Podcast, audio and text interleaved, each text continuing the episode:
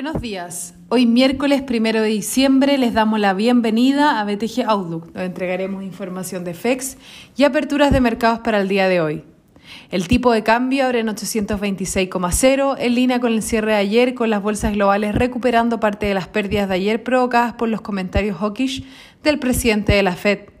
Jerome Powell, en su discurso frente al Senado, eliminó la palabra transitorio al referirse a las presiones inflacionarias y afirmó que en la próxima reunión se discutirá si adelantar el término del programa de compra de bonos programado inicialmente para junio de 2022. Esto alimentó las especulaciones de los inversionistas que se adelanta el proceso de alza de tasas, golpeando las bolsas en Estados Unidos, con el S&P 500 perdiendo 1,9% y el Nasdaq 1,6%. Adicionalmente, la pendiente de la curva entre los bonos del Tesoro entre 5 y 30 años se aplanó a mínimos desde marzo del año pasado.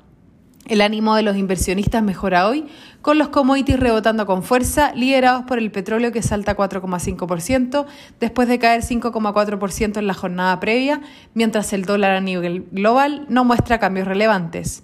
Respecto al avance de la nueva variante Omicron, en Estados Unidos todos los viajeros deberán entrar con un PCR. En China, según medios no oficiales, el regulador estaría planeando prohibir a las compañías abrirse en bolsa de mercados extranjeros a través de sociedades relacionadas. Un vacío legal que ha permitido a diversas empresas tecnológicas levantar capital fuera de su país. El regulador habría negado la noticia. En cuanto a datos, en Chile la actividad económica de octubre se expandió 0,8% respecto al mes previo acelerándose al compararlo con el dato previo de 1,7%, mientras que en términos interanuales la economía creció 15%, tal como era esperado por el mercado. Por otra parte, la Comisión Mixta del Congreso aprobó el cuarto retiro de la AFP sin cerrojo y sin impuestos, el que ahora debe ser votado en la Cámara de Diputados. El Eurostock 50 avanza 2,1% y en Estados Unidos los futuros anticipan una apertura positiva. Por su parte, en Asia las bolsas cerraron al alza con el Nikkei rentando 0,4%, la bolsa de Hong Kong 0,8% y el CSI 300 de China 0,2%. Los commodities se recuperan, con el cobre rebotando 1,1% y petróleo WTI 4,5%. La moneda estadounidense a través del dólar index no muestra cambios relevantes y el euro se debilita 0,14% respecto al dólar.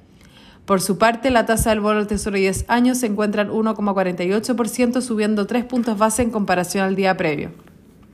Respecto a datos, en Estados Unidos se publica el ISM manufacturero y el cambio de empleo según ADP de noviembre, en un adelanto de los datos oficiales a conocerse el viernes. En China, el PMI manufacturero de Caixin alcanzó los 49,9, justo bajo el nivel que separa la expansión de contracción y bajo las estimaciones y el dato previo. El tipo de cambio opera en 824,9 hasta ahora, después de una jornada volátil donde bordeó los 850. Hoy el dólar a nivel global opera plano, el cobre rebota y las monedas emergentes transan mayormente al alza.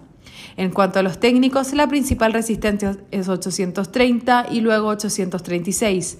Por su parte, a la baja, el soporte más importante se encuentra en 824 y 820.